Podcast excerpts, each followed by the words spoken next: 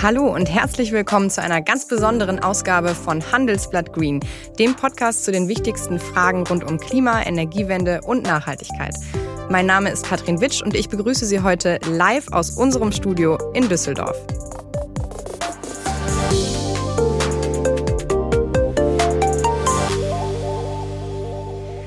Ja, es ist Green Innovation Week beim Handelsblatt. Das heißt, die ganze Woche haben wir uns schon mit dem Thema Klimawende und dem Umbau zur grünen Wirtschaft beschäftigt und vor allem, wie das gelingen kann. Wir haben uns die Kreislaufwirtschaft angeguckt, die Elektromobilität und heute jüngst noch die Rolle von Gas für die Energiewende. Es gab schon viele Veranstaltungen, Lunchdates und Instagram-Specials. Und jetzt gibt's eben die erste Live-Ausgabe von Handelsblatt Green. Das heißt, Sie können uns nicht nur hören, sondern Sie sehen uns auch. Und wir können, Sie können live Ihre Fragen stellen, die wir natürlich versuchen, so gut es geht, zu beantworten. Dafür haben wir uns nämlich heute eine ganz besondere Gesprächspartnerin eingeladen. Sie ist Transformationsforscherin, Nachhaltigkeitswissenschaftlerin, Mitgründerin der Bewegung Scientists for Future und hat die Bundesregierung schon in Fragen der globalen Umweltveränderungen beraten. Wir freuen uns sehr, dass sie in ihrem wirklich vollen Terminkalender heute für uns Zeit gefunden hat. Wir versuchen nämlich schon seit der ersten Folge einen Termin mit ihr zu finden. Ja, wir leben in außergewöhnlichen Zeiten. Die Wirtschaft kennt, äh, kennt plötzlich kaum noch ein anderes Thema als den Klimawandel und erneuerbare Energien. Und in der Politik würde es zum ersten Mal seit über einer Dekade in Deutschland einen wirklichen Wechsel an der Spitze geben. Und sogar China hat sich ja mittlerweile Klimaziele gesetzt. Gleichzeitig bekommen wir ja zum ersten Mal auch zu spüren, welche Folgen der Klimawandel für jeden Einzelnen von uns haben wird. Das war zum einen natürlich die Flut im Sommer in Rheinland-Pfalz und Teilen von Nordrhein-Westfalen. Aber im Moment ächzen ja auch Europa und der Rest der Welt unter Rekordpreisen für Erdgas, Strom, Kohle und Öl. Und das geht ja auch jeden von uns was an. Spätestens an der Tankstelle oder auf der Stromrechnung oder eben bei den eigenen Heizkosten. Frau Göppel, die Preise haben ja jetzt unabhängig von dem Kampf gegen den Klimawandel schon ein Niveau erreicht, gerade unter dem viele Bürger und Unternehmen in Europa an ihre Kapazitätsgrenzen kommen. Kann die Klimawende eigentlich sozial gerecht sein? Also ich finde, einmal ist es total wichtig, natürlich zu überlegen, wie verändern sich Preisentwicklungen über die Zeit? Also da war jetzt gerade von beispielsweise Stefan Bach ein sehr wichtiger Beitrag, der gezeigt hat, dass die Energiepreise aufs Haushaltbudget gerechnet gar nicht unvergleichlich hoch sind, sondern es gab schon Zeiten, wo die auch so viel ausgemacht haben. Das heißt, es gab vorher eben auch Zeiten, gerade unter Corona, wo die Energiepreise unglaublich billig gewesen sind. Das heißt, in unserer Wahrnehmung dessen, ob etwas teuer oder billig ist und ob das jetzt unverhältnismäßig ist in der Veränderung, ist es mal ganz wichtig zu schauen, von welcher Baseline fange ich an zu rechnen. Und ähm, das Gleiche haben wir jetzt im, in dem Kontext der Inflationsdiskussion ja auch. Wenn eine Mehrwertsteuer wieder erhoben wird, die vorher gesenkt wurde, dann ist natürlich der prozentuale Anstieg zu den Preisen, die unter einer gesenkten Mehrwertsteuer gewesen sind, deutlich höher. Und das ist einmal, glaube ich, der Kontext, der ganz wichtig ist zu erfassen. Das Zweite, was ganz wichtig ist, ist zu, dann zu fragen, wie kommt es jetzt zu den Preissteigerungen und dann zu merken, eigentlich bestätigen die uns, dass wir neben der Klimafrage unbedingt aus diesem sehr erratischen Energiesystem aussteigen sollten, weil es auch nicht das erste Mal, dass sehr extreme Preisschwankungen entstehen, weil es eben eine stark politisch interessierte und auch Macht durchdrungene Agenda ist. Und dass eine Abhängigkeit von fossilen Energieträgern und damit wenigen Staaten, die viele dieser bereitstellen können, immer ge ähm, gewesen ist und dass wir deshalb eben auch diese Price Hikes und Spekulationen darauf genauso verstehen müssen. Und dann wegen, deswegen Argument natürlich auch zu sagen, wenn wir in erneuerbare Energiesysteme einsteigen, dann wird die Unabhängigkeit von äh, diesen ja zum Teil auch spekulativen Handlungen natürlich sehr viel weniger.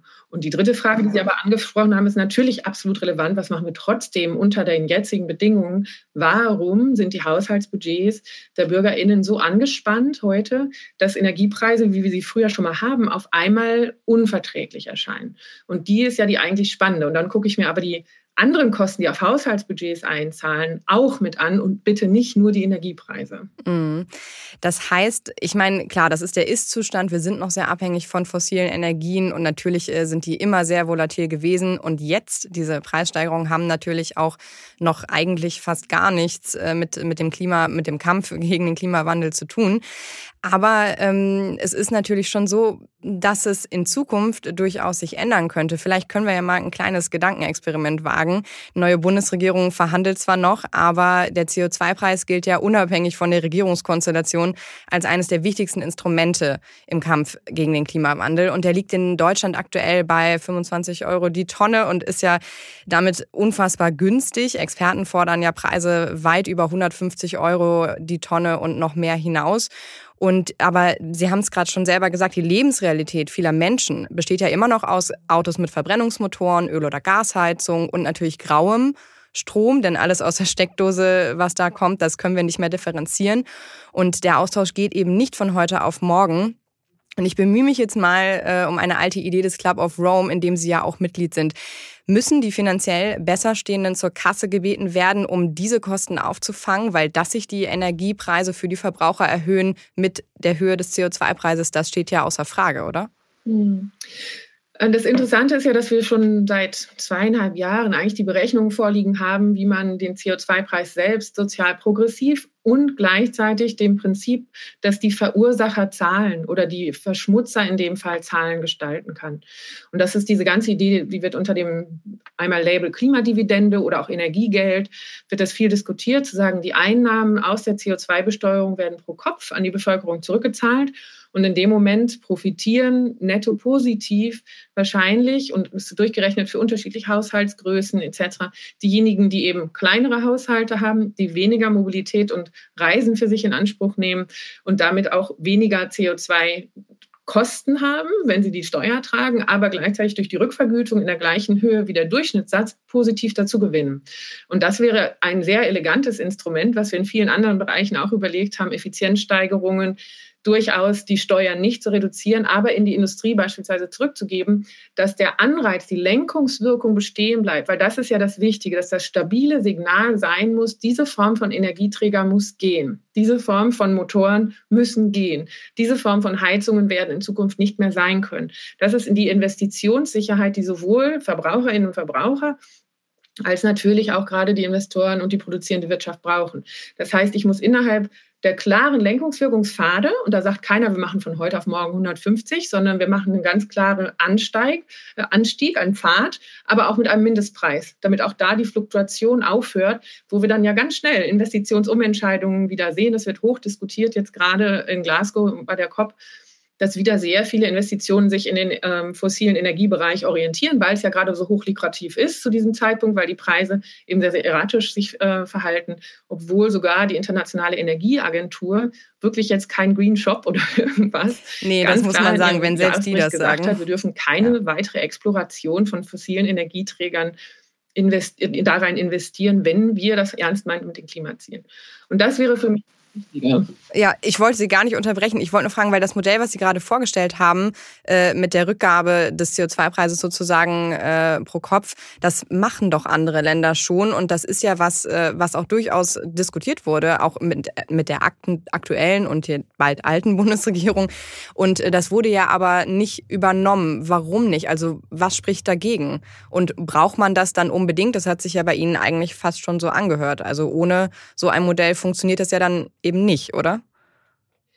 Also die Frage, warum das nicht gemacht können wir, glaube ich, nicht aus der Wissenschaft beantworten, weil das war für mich auch wirklich ein sehr, sehr, sehr breiter Konsens, der dann ja darin gipfelte, dass ein Christoph Schmidt und ein Ottmar Edenhofer noch wirklich in jeder Publikationsmöglichkeit, ja. glaube ich, ein gemeinsames Papier dann äh, dargestellt haben, dass Mercator auch bei uns, ich erinnere mich. immer ja. weiter zeigt, wie diese Instrumente funktionieren können. Die Entscheidung, das wirklich dann zu tun, liegt natürlich nicht in der Wissenschaft.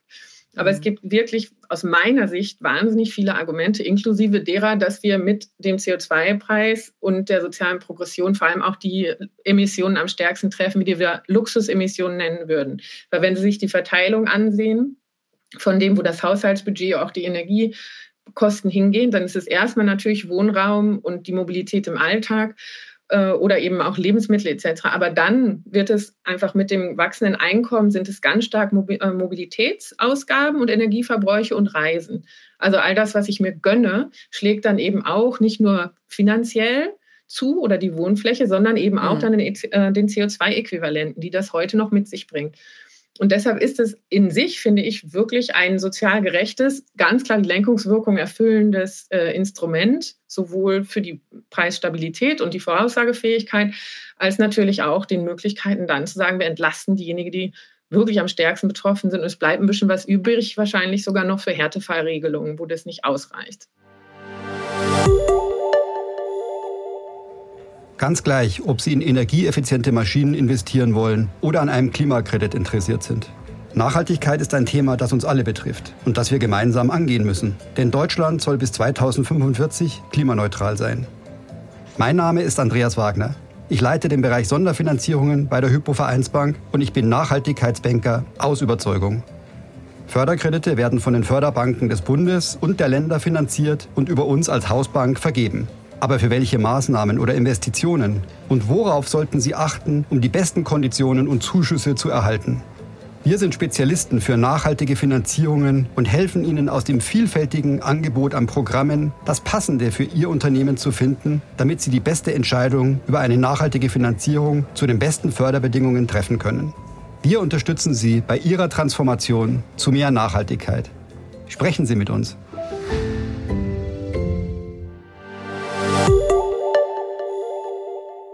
In der aktuellen Debatte mit den Energiepreisen wird ja auch schon wieder in den Raum geworfen, zumindest kurzfristig jetzt äh, doch mal die Steuern äh, auf die fossilen Brennstoffe ein bisschen zu senken, um die Verbraucher zu entlasten. Würden Sie denn sagen, das ist bei so einem äh, massiven äh, Ausbruch der Preise kurzfristig gerechtfertigt? Also kann man das noch machen? Weil ganz viele sprechen sich natürlich dagegen aus, weil das das falsche Signal setzt. Aber es sind natürlich Situationen, die wir in Spanien und Italien sehen, die schon äh, sehr extrem sind, was die Preise angeht. Mhm. Ich bin sehr skeptisch. Also ich glaube wirklich, dass dieses Signal bleiben muss. Ich würde überlegen, wie kann man vielleicht, das hat Frankreich ja, glaube ich, gemacht, mit Direktzahlungen mhm. dann einen Scheck, ein Energiegeld auszuteilen, vor allem eher wirklich auch an diejenigen, die es brauchen. Ähm, dass wir in der Form der Subventionierung auch tatsächlich differenzieren. Ich weiß, das ist dann immer ein Riesenhaune Stechen, wo machen wir die Schranke, wer kriegt das noch und nicht. Aber ich glaube, dass sehr hochvermögende Haushalte im Moment keine 100 Euro Energie brauchen, Geld brauchen. Aber das eher so eine Form von Kompensation, die aber an der Lenkungswirkung im Markt und der Orientierung, kaufe ich mir jetzt ein Verbrennerauto als nächstes oder nicht, bitte nichts dreht. Weil das ist genau das falsche Signal, das haben wir ganz oft gehabt und damit kommt genau dieses, verlasse ich mich jetzt drauf, verlasse ich mich jetzt nicht drauf, ich habe keine Investitionssicherheit, ich habe keine Orientierungssicherheit in meinem Verhalten. Deshalb die Lenkungswirkung beibehalten und dann eher kurzfristig mit ja, einer Helikoptervariante vielleicht subventionieren. Mhm. Das heißt, in Ihren Augen müsste man die, sagen wir jetzt mal, Superreichen, werden sie ja immer genannt, nicht mehr zur Kasse bitten, damit eben das Geld da ist im Kampf gegen den Klimawandel. Das ist ja tatsächlich global gesehen eine Idee, die es schon lange gibt, ähm, weil man da einfach sagt, das wäre wirklich sozial gerecht. Das sagen Sie aber, das ist gar nicht nötig. Ich glaube, es ist äh, wichtig, diese Diskussion möglichst offen einfach zu führen. Wir haben mal im wissenschaftlichen Beirat globale Umweltveränderungen durchgerechnet, warum eigentlich eine gewisse Erbschaftssteuer auch eine CO2-Kompensationssteuer ähm, sein würde. Mhm. Weil viele der Vermögen, die heute da sind, natürlich durch eine kumulative Nutzung von fossilen Energien überhaupt erst äh, möglich geworden sind. Und das heißt, man könnte es auch so argumentieren, dass einfach diejenigen, die sehr stark von dem Klimawandel profitiert haben in Form von monetärer Vermögensgewinnung, ähm, dann eben auch sagen, sie geben einen Anteil davon wieder zurück. Wichtig ist mir einfach, dass wir nach vorne gehen. Vermögen hat ja eine unheimlich interessante Doppelbedeutung. Also wer vermag, aktuell etwas beizutragen, ohne dass die Schultern zusammenbrechen. Und das ist einfach eine sozial soziale marktwirtschaftliche Gedankensuche. Wo ist es momentan möglich, tatsächlich eben auch was wegzunehmen und anderen zugutekommen zu lassen und immer historisch auch zu fragen, wie ist es überhaupt zu dieser Konzentration gekommen? Und ich glaube, gerade gekoppelt mit Corona werden wir diese soziale Frage noch viel stärker haben. Wir haben am Anfang der Krise ja sowieso schon darüber gesprochen, dass auch in dem Kontext es eine gewisse Form von Lastenausgleich vielleicht nach der Krise geben müsste, weil wir ja sehr unterschiedlich stark betroffen wurden. Mhm. Und einige kriegen eben ein Kurzarbeitergeld, auf sehr hoher Lohnebene ohne Probleme weiterbezahlt und andere Selbstständige müssen erstmal ihr gesamtes Erspartes aufbrauchen, bis sie überhaupt irgendeinen Anspruch haben. Also diese Frage der Verteilung wird uns aus unterschiedlichsten Ecken sowieso begegnen. Und deshalb wünsche ich mir, dass wir da wirklich eine Zukunftsorientierung in der Diskussion haben und sagen, bei einigen Vermögen ist ja wirklich auch die Frage, was ist tatsächlich der Verlust für die Individuen und was kann dann der Mehrgewinn sein? Und vor allem, wie ist diese hohe Vermögensleistung oder diese hohe Vermögenskonzentration überhaupt möglich gewesen? Und wenn wir seit zehn Jahren eigentlich über einen Trickle-up-Effekt diskutieren, mhm. wünsche ich mir, dass nicht so getan wird, als wäre der Status quo sakrosankt und nur mit der eigenen Leistung verbunden, sondern das hatte auch strukturelle Gründe. Gerade die Bevorteilung von Finanzkapital gegenüber Erwerbsarbeit wird ganz lange schon diskutiert und ich glaube, das sehen wir momentan in den Entwicklung, wer sich gerade Häuser kaufen kann und Grund und Boden kaufen kann und dann von den explodierenden Preisen dort profitiert.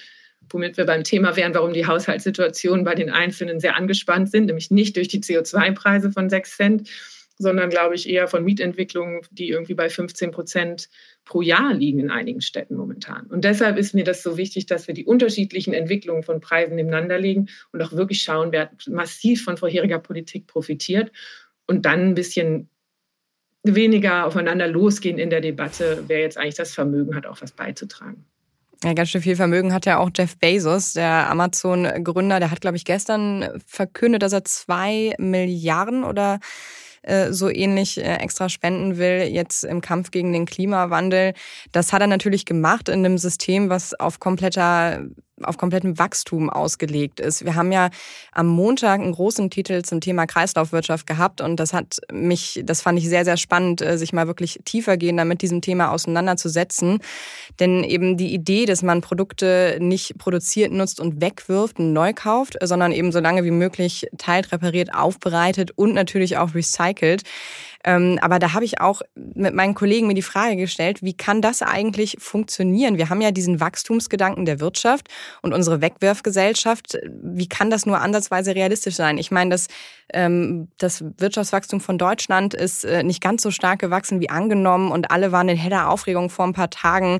Das ist ja schon sehr bezeichnend. Also wenn aber Apple seine iPhones so designt, dass sie eben so lange wie möglich genutzt werden und immer wieder repariert werden könnten, was natürlich gerade nicht der Fall ist, dann funktioniert doch das ganze System nicht mehr, oder?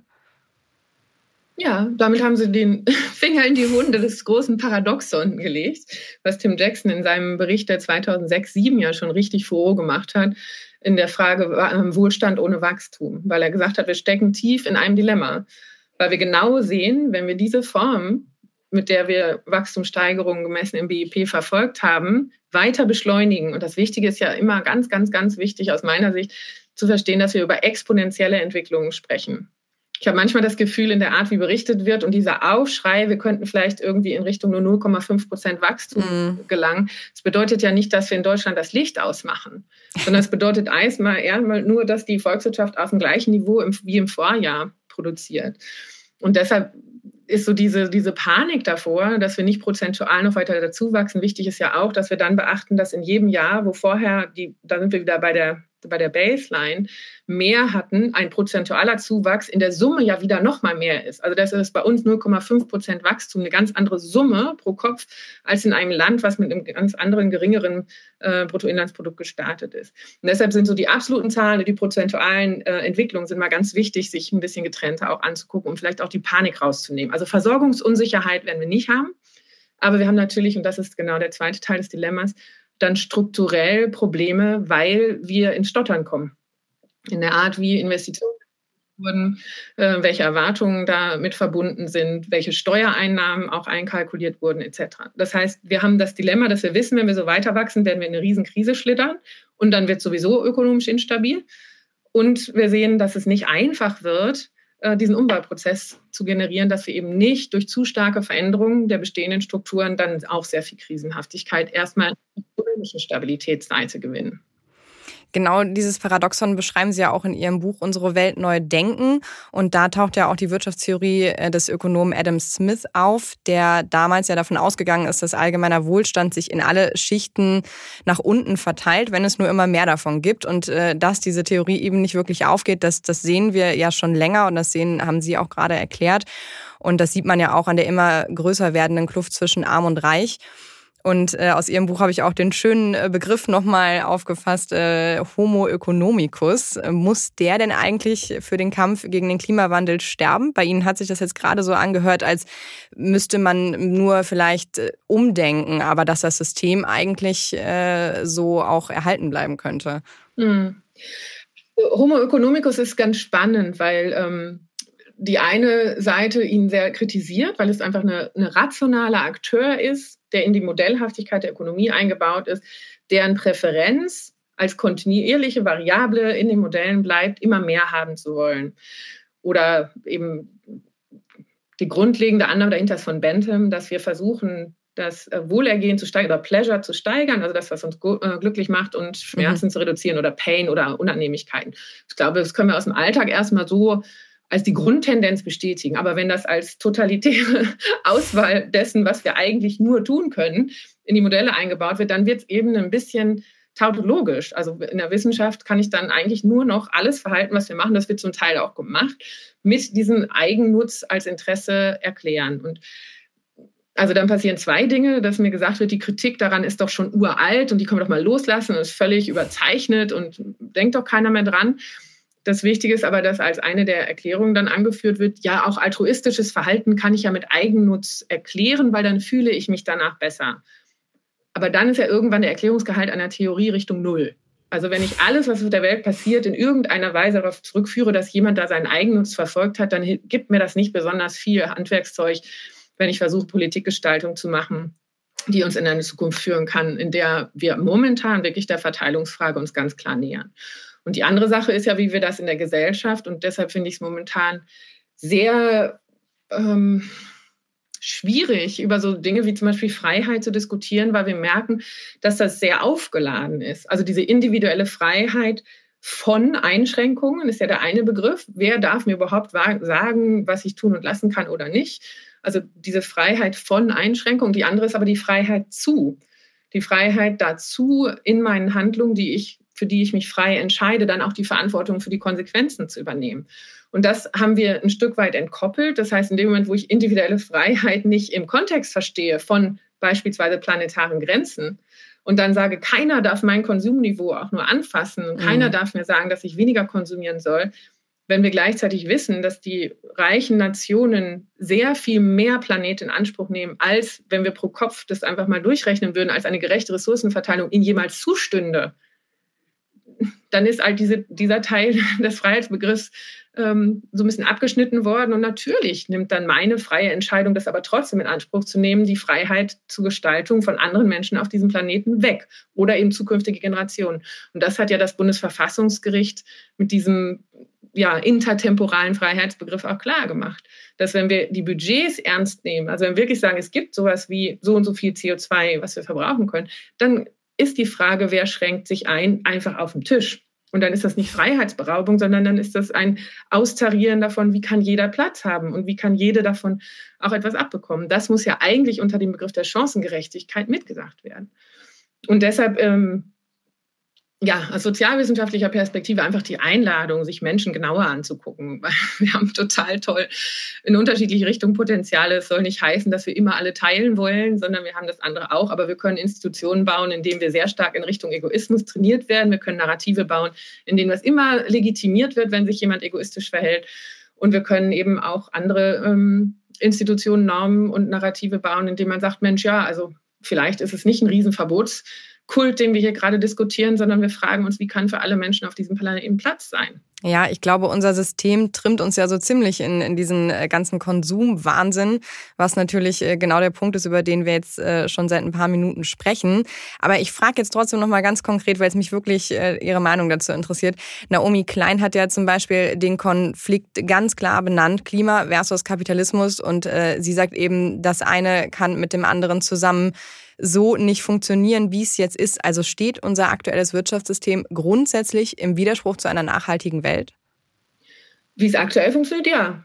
Also ich versuche nur das zu trennen von äh, irgendwie einem großen Label, weil ich habe das Gefühl, dass wir damit die Diskussion über die Treiber, die es gerade so unnachhaltig machen, künstlich erschweren. Weil dann geht es jetzt mhm. los, ja, die Göpel wieder den Kapitalismus abschaffen, jetzt will Kommunismus oder Sozialismus. Dabei möchte die Göpel eigentlich nur darüber reden, wenn wir das so genau wissen, dass wir bisher den Ressourcenverbrauch vom Wachstum nicht ausreichend entkoppelt haben, und es ist keine Evidenzbasis dafür da, dass wir das in reichen Ländern ausreichend gemacht hätten, relativ haben wir wahnsinnige Verbesserungen am einzelnen Produkt. Aber der Rebound-Effekt, der ist auch irgendwie seit dem 19. Jahrhundert bekannt, ist überall zu sehen. Und unser Pro-Kopf-Ressourcenverbrauch ist viel zu hoch, um ihn als global gerecht bezeichnen zu können. So, und dann nehme ich das Dilemma doch erstmal als ein empirisches an und sage nicht einfach, ja, nur weil wir in der Vergangenheit äh, das nicht geschafft haben, heißt das ja nicht, dass wir es jetzt machen und deshalb entkoppeln wir jetzt das Wachstum. Also, Frau Göpel, machen Sie doch hier nicht so ein Problem auf. Oder wollen Sie, dass alle zurück in die Höhlen, in die Armut gehen? Und das ist ein Diskursniveau, damit kommen wir keinen Schritt weiter. Und deshalb ist es doch eigentlich ganz wichtig, und ich wünsche mir zum Beispiel von der neuen äh, Bundesregierung sagen, wir machen ein Riesenforschungsprogramm darauf. Wie kann das denn überhaupt gelingen? Wirklich das Wachstum vom Ressourcenverbrauch zu entkoppeln. Warum hat es bisher nicht geklappt? Und dann komme ich natürlich zu Sachen wie die Preise sagen nicht die Wahrheit. Die Two-Cost-Orientierung läuft ja zum Glück gerade. Und äh, nicht nur auf der Geschäftsmodelllogik, sondern eben auch durch die Taxonomie in der Finanzwelt. Dann aber die Frage, welche dieser Sachen können wir überhaupt nicht mit Preissignalen managen? Wir sind jetzt sehr aufs Klima fokussiert. Da mhm. haben wir den Vorteil, dass durch ein CO2-Molekül, was wir verfolgen können, im Grunde genommen eine Preislogik funktioniert. Aber bei die Biodiversität und anderen ökologischen Netzwerken funktioniert es nicht, weil ich kann das gar nicht in Einzelteile teilen. Das heißt, ich werde räumlich Governance-Lösungen finden müssen. Und natürlich kann ich da auch nach Geschäftsmodellen suchen, aber vielleicht gibt es ganz andere Kooperationsformen, die ich da brauche. Und es ist nicht der Markt, der das Problem lösen kann. Und deshalb ist mir so wahnsinnig wichtig, immer aus dem persistenten Problem, nennen wir das in der Transformationsforschung, zu fragen, warum ist es denn noch da? Weil wir haben ja 40 Jahre probiert, das Problem in den Griff zu bekommen. Und jetzt ist für mich der absolute Moment der Ehrlichkeit zu sagen, warum haben wir es bisher nicht ausreichend geschafft? Und da müssen wir es doch besser machen. Aber nur wenn ich ehrlich Analyse betreibe, warum es bisher nicht äh, geklappt hat, kann ich jetzt die wirklich besseren Lösungen machen.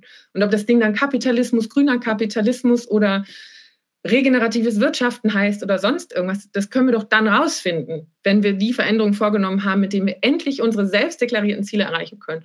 Und deshalb wehre ich mich so ein bisschen dagegen, immer diese ganz großen Begriffe zu nutzen und sage, lass uns doch bitte hinschauen. Aber unter der aktuellen Verwertungslogik und diesem Drive, dass eigentlich immer mehr Ausbeuten von Ressourcen als Primärrohstoffe mir den besten Kurs gibt und ein regeneratives Wirtschaften total teuer ist und für viele eben eher ein Defizitmodell ist, können wir nicht davon ausgehen, dass dieses Wirtschaftsmodell uns die ökologischen Ziele erreichen lässt. Klar, ich weiß, was Sie meinen. Die Debatten sind natürlich oft sehr hitzig und sehr zugespitzt. Ich will auch gar nicht, dass Sie heute mit mir den Kapitalismus beerdigen. Ich ähm, habe nur bei äh, WDR 5 eine sehr, sehr interessante Sendung gehört, eine Philosophiesendung, die regelmäßig kommt und auch sehr gut ist.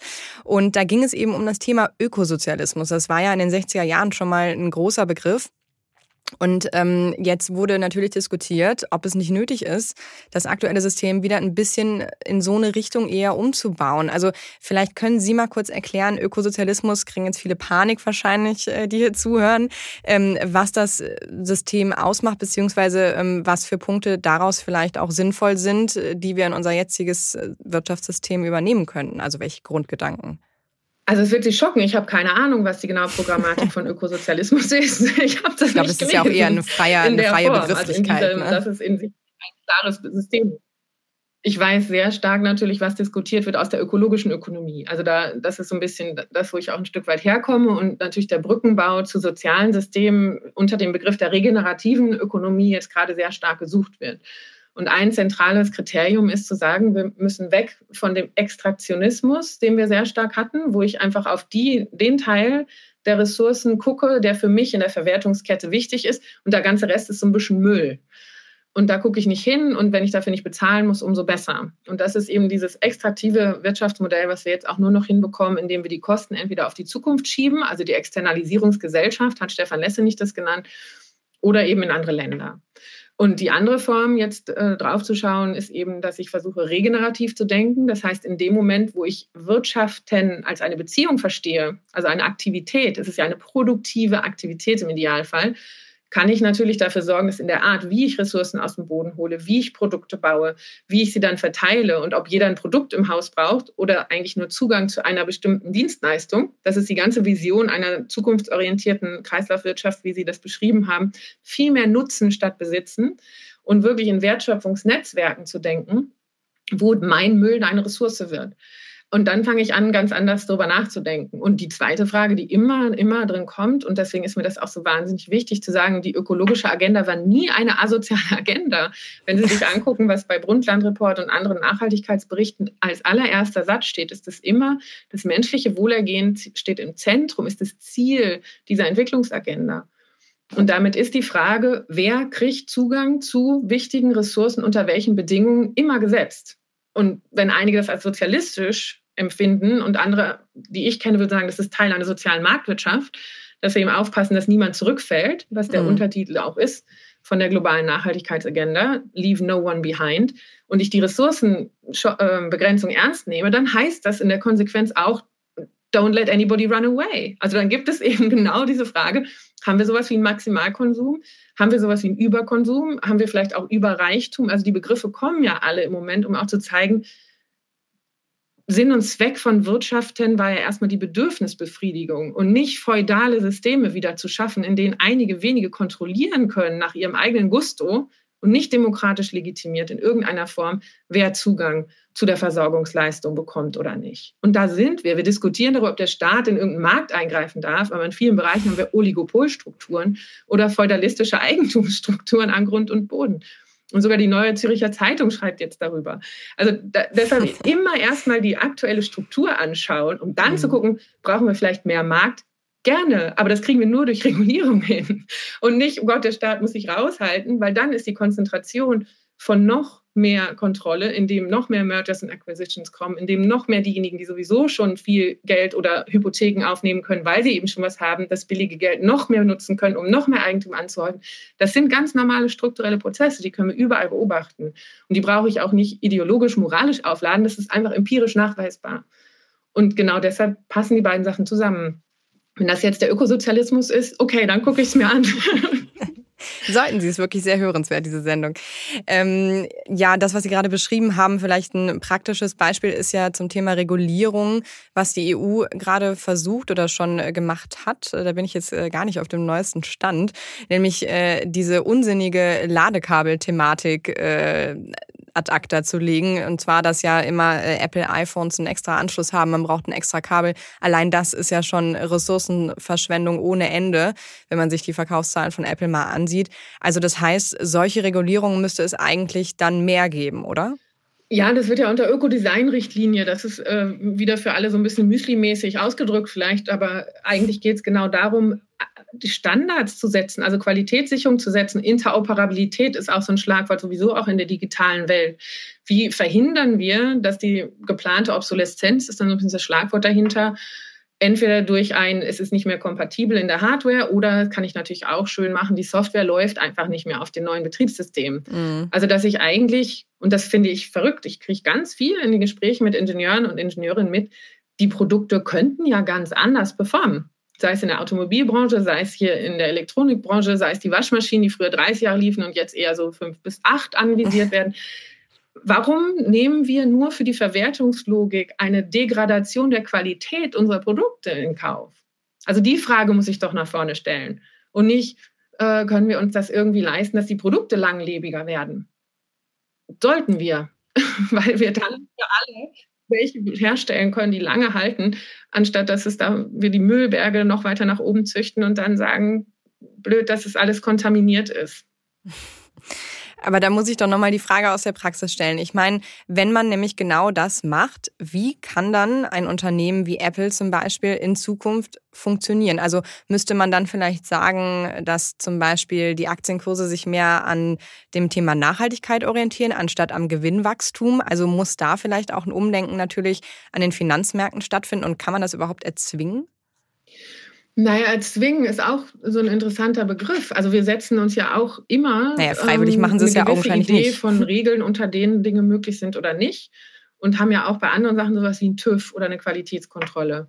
Und ich finde es schon wichtig, dass jetzt die Bewegungen kommen mit einer Taxonomie bei Finanzen oder eben die True Cost Accounting Initiativen, weil es eigentlich den Raum öffnet für die Unternehmerinnen und Unternehmen oder die Investoren zu sagen, wir hätten gerne ein Fair Play dass wir eben nicht draufzahlen müssen, wenn wir soziale und ökologische Kosten bilanzieren und sie sich dann im Preis widerspiegeln oder vielleicht sogar in der Art, dass wir sehr viel vorsichtiger Wirtschaft oder sehr stark in unsere MitarbeiterInnen investieren, also ökonomisch betrachtet Sozial- und Humankapital aufbauen. Da passiert ja Vermögensaufbau im Idealfall. Aber im Moment wird es als Kosten bilanziert. Das heißt, es wird künstlich schwer gemacht, die zukünftigen Vermögen in einer Gesellschaft, sozial, ökologisch und ähm, in Menschen residierend in Form von Bildung und Wissen, Kompetenzen etc., aufrechtzuerhalten. Und deswegen ist eine Erweiterung der Bilanzierung, sowohl auf der volkswirtschaftlichen Ebene diskutieren wir das ja, wie auch auf der unternehmerischen Ebene, wie jetzt auch im Finanzmarkt, eigentlich ein Schützen gegen den Druck, dass ich mir so etwas nicht leisten kann. Und das fand ich spannend. Also haben wir Umfragen auch gehabt mit, mit Omfit und anderen zusammen im Konsortium im Juni darüber, wie der Mittelstand in Deutschland diese Form von Transparenzpflicht und Standardisierung für diese Reports empfindet. Und das war sehr positiv eher weil schon alle merken langsam, das, was sie beschreiben, das spüren ja alle. Und ich kenne auch Unternehmen, die sagen, ja, ich würde ja auch gerne aus diesem Hamsterrad aussteigen, aber es fällt uns schwer, wenn wir nicht Verbindlichkeit bekommen, dass die anderen es auch müssen. Und dann äh, habe ich A, auch eine klarere Sicht, was sind wirklich die Risiken in meinem Geschäftsmodell. Das heißt, ich kann auch proaktiver werden, aber ich weiß auch, es ist ein Level Playing Field. Und wenn wir dann anfangen zu fragen im Investorenbereich, hat das einen Effekt, wenn die Regulatorik wir nennen das auch Shadow of Enforcement, ne? also wenn mhm. der Druck da ist, zu denken, ups, da kommt wahrscheinlich doch eine verbindliche Regulierung, dann passiert auf einmal auch total viel von selbst. Aber dieser Wille, das zu tun, wenn ich mich nicht darauf verlasse, dass die anderen auch müssen, wir haben ja ganz viel Erfahrung mit Selbstverpflichtungsprogrammen. Und das ist mir auch wichtig. Heute wird dann so getan, als würden wir sofort alles Verbote, Regulierungen und sowas wollen, als hätten wir das jetzt nicht schon seit 30 Jahren mit Bildung, mit Aufklärung, mit Selbstverpflichtung und sowas probiert. Und wenn wir das alles probiert haben, dann sollten doch auch diejenigen jetzt einen Vorteil haben, die das in Ernsthaftigkeit probiert haben, indem wir sagen, gut, jetzt wird es halt der Standard.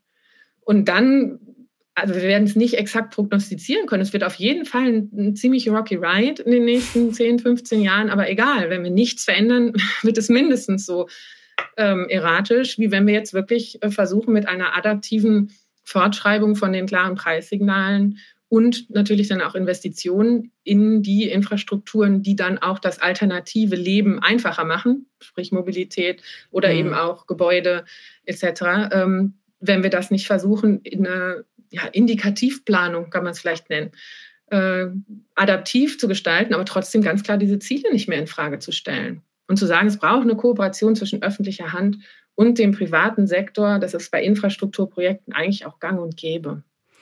Ja, ich glaube, dass es diesen Druck braucht. Das hat man ja auch gesehen bei den Klimazielen. Da kamen dann Bundesregierung und Europäische Union und auf einmal und natürlich auch Fridays und Scientists for Future.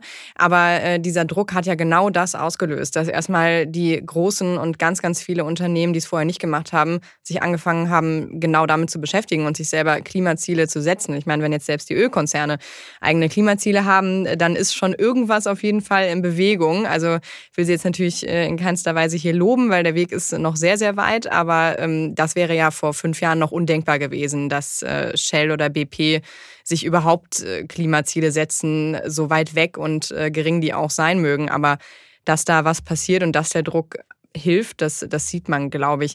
Ich ähm, gucke immer wieder nach Fragen es sind leider äh, noch gar keine eingetroffen und ich möchte noch mal aufrufen, Sie können Ihre Fragen bei uns im Chat live stellen. Ich, äh, vielleicht ist die Unterhaltung auch so spannend, dass die Leute äh, einfach nur noch zuhören und äh, keine Fragen haben.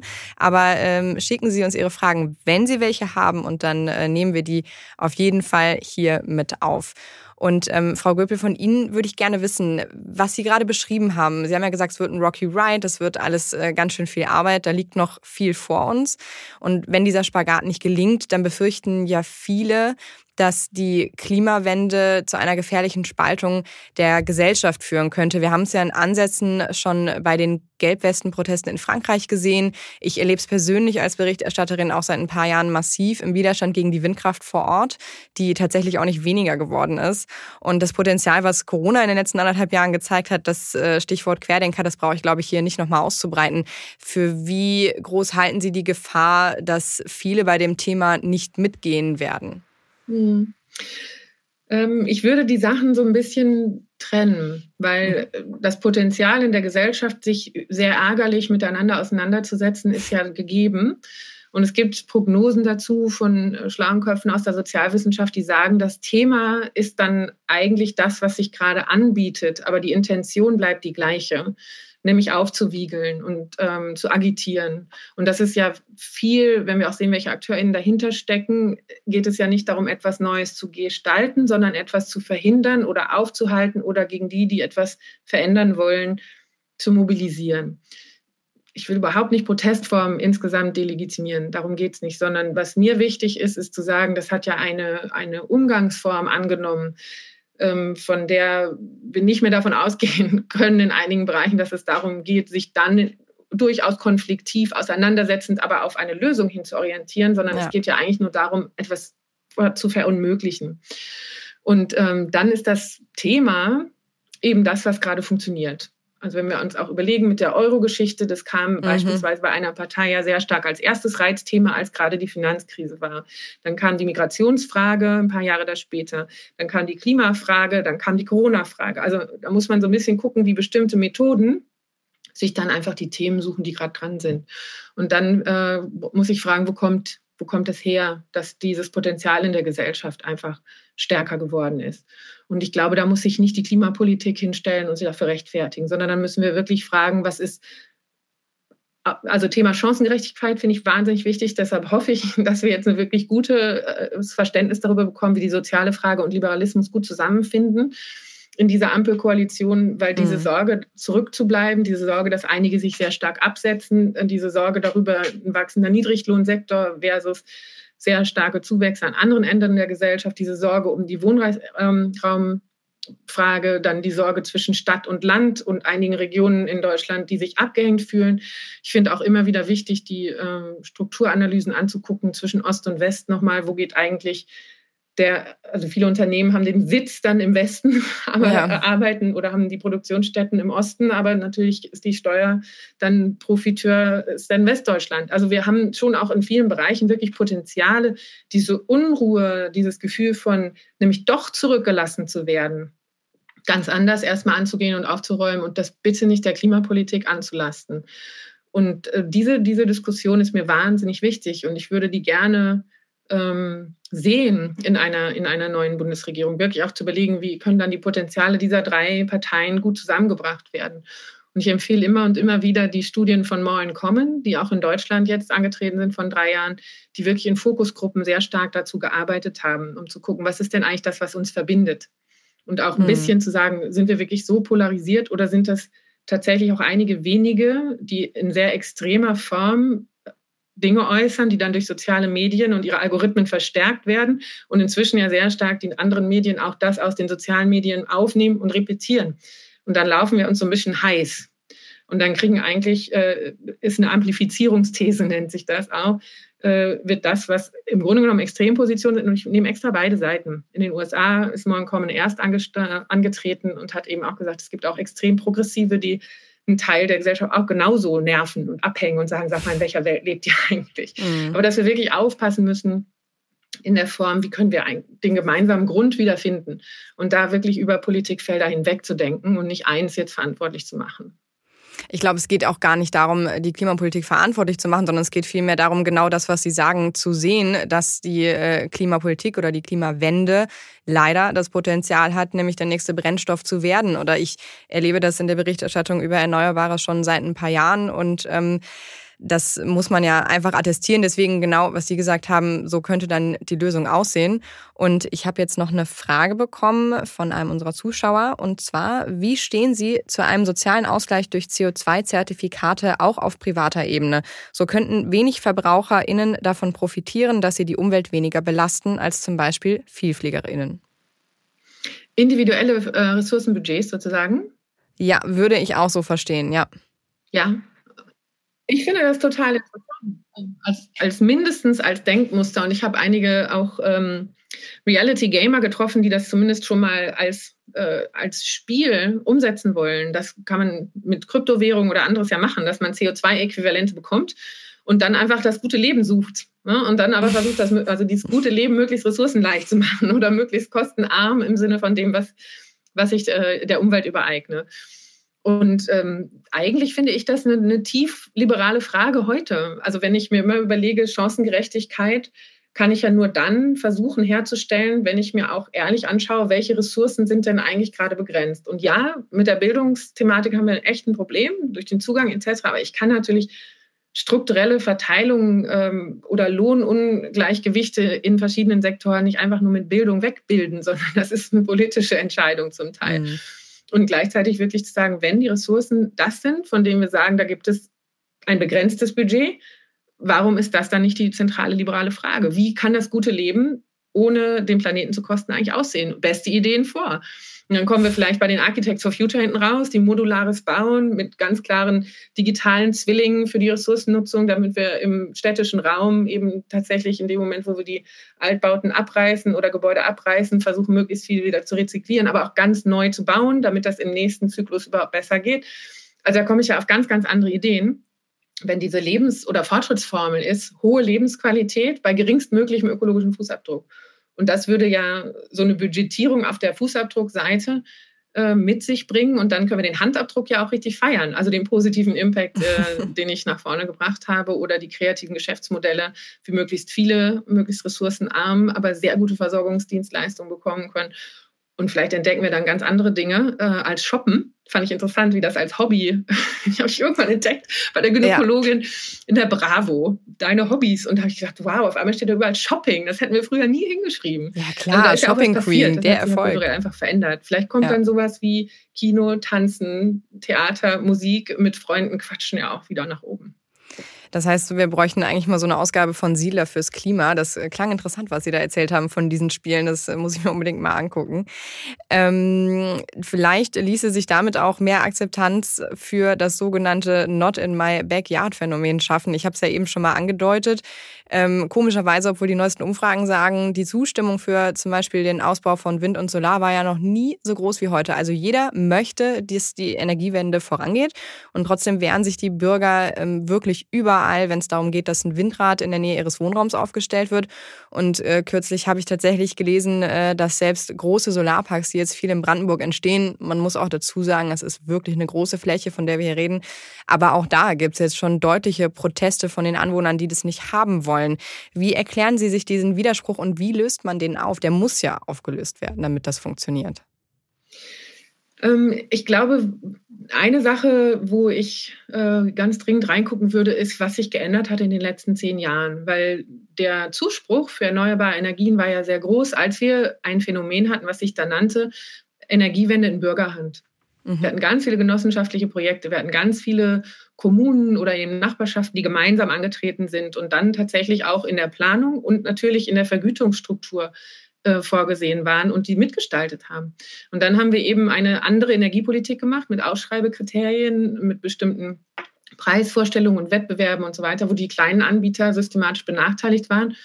Und jetzt sind wir viel in den Situationen. Also ich lebe in Brandenburg, so in der Nähe von Nauen, da sind unheimlich viele Windräder hingestellt worden ohne dass notwendigerweise irgendwer da beteiligt gewesen ist, finanziell und planungsmäßig werden die Flächen eben einfach ausgewiesen, sitzen dann immer so an Rändern mhm. von bestimmten kommunalen Einzugsgebieten. Das heißt, diese ganze Idee in Bürgerhand ist komplett erodiert. Und ich glaube, wenn wir uns der wieder näherten und wirklich fragen, was ist der tatsächliche Beweggrund dahinter? Was können Ausgleichsmaßnahmen sein? Was wäre, damit das in meinem Backyard äh, verträglich ist, etwas, was ich dafür vielleicht auch bekommen möchte? Manchmal sind es Verfall der Hauspreise, die die Leute auf die mhm. Barrikade bringen. Das heißt, es ist ja differenziert. Und ich glaube, dass ganz viel der Schlüssel drin liegt, nicht Partizipation im Sinne von, da klagen wir dagegen, da klagen wir dagegen, da klagen wir dagegen, sondern ja. tatsächlich diese tieferen Gründe der Ablehnung ehrlich auf den Tisch zu holen und das auch anzuerkennen. Ähm, und dann zu überlegen, wie kann man denn da kompensieren? Und dann tatsächlich auch aus dieser Verliererrhetorik auszusteigen. Also es sind ja die, die Gewinner, die irgendwie nichts bei sich hinbekommen und trotzdem jetzt so Trittbrettfahrermäßig dann in die erneuerbare Energiezukunft mitsegeln können. Und deshalb dieses Energiewende als Gemeinschaftswerk hatte Klaus Töpfer das in der Kommission genannt. 2010, mhm. glaube ich, war der Report draußen nach Fukushima. Hätten wir das ernster genommen, anstatt Politik genau in die andere Richtung zu machen, ich glaube, dann hätten wir die Probleme heute nicht. Aber wir können ja aus der Politik davor auch wieder lernen. Ja, ist auch tatsächlich was, äh, wo mir Unternehmen berichten, Energiekonzerne und äh, Windradhersteller, dass sie das jetzt äh, durchaus wieder vermehrt machen und auch ganz konzentriert machen, genau, weil man gezeigt hat, dass das durchaus erfolgreich sein kann. Da kann man nur hoffen, dass das dann auch wirklich jeder an jedem Ort bald so macht, damit wir dieses Phänomen möglichst bald nicht mehr haben. Und jetzt zehn Minuten vor Schluss kommen natürlich die ganzen Fragen rein. Ähm, ich schieße mal los. Wie stehen Sie zu einem, so nee, das hatten wir gerade. Hallo Frau Göppel, trauen Sie der internationalen internationalen Politik überhaupt zu, diese enormen Aufgaben in Klammern Bekämpfung, Klimawandel zu lösen? Oder liegt hier der Fehler im System und wir sollten bzw. müssen uns in Klammern leider im Real Case mit den Folgen eines höheren Temperaturanstiegs mit allen gravierenden Folgen beschäftigen?